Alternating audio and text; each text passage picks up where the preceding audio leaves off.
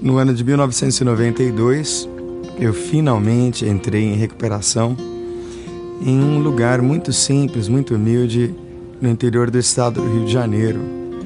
E depois de dois meses ali, nós recebemos um rapaz que se tornou um grande amigo meu. Exatamente porque a gente tinha muita coisa em comum. E uma das coisas que nos ligou assim muito rapidamente foi o fato da gente falar inglês. Então a gente treinava o nosso inglês enquanto a gente conversava. E ele é um rapaz muito inteligente, dotado de uma capacidade de memorização fantástica, espetacular. Eu me lembro bem que dois meses depois do processo dele, eu já ia para o meu quarto mês, um pouquinho mais avançado. A sua esposa estava grávida e ele foi ver a criança e com o compromisso de voltar para dar continuidade ao seu processo. Nós aguardamos, ele voltou, mas já voltou decidido a retornar às suas atividades e retomar a sua vida.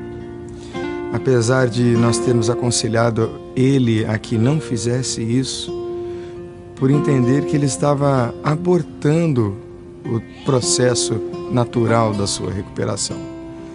Nós pedimos a ele: não vá. Mas ele foi. E muito pior, talvez, do que a própria dependência de drogas, muito grave, muito severa, que ele tinha, é esse pulso ansioso que o controla, que o domina e que o influencia para a tomada de decisões equivocadas, precipitadas, fora do tempo. Essa ansiedade que o controla, que o domina, o tem levado a um estado caótico, desolador. Passaram 23 anos e a gente se encontrou de novo e eu hoje o recebi para de novo tentar ajudá-lo.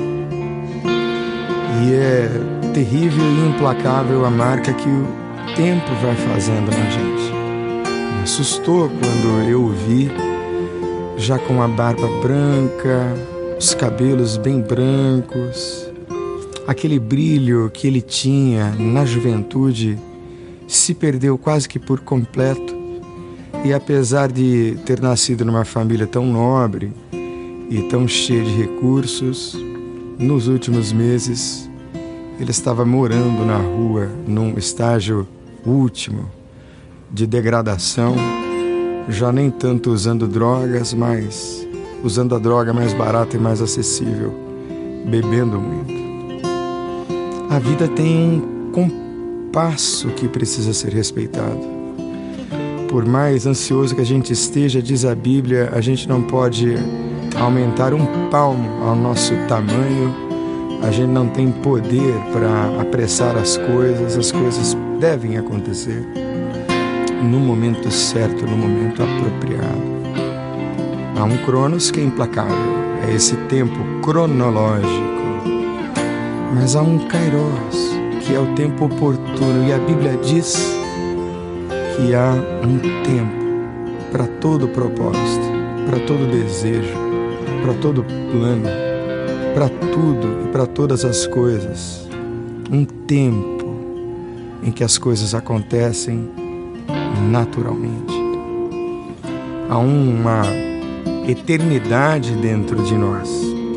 Há um aion, um tempo longo, um tempo mais extenso. E este tempo é que nos conecta a Deus. E eu acredito de todo meu coração que ligados a Deus e a ligação e a conexão com Deus nos traz essa serenidade para não deixar que, em meio às ansiedades da vida, a gente se atrapalhe nas escolhas que a gente faz.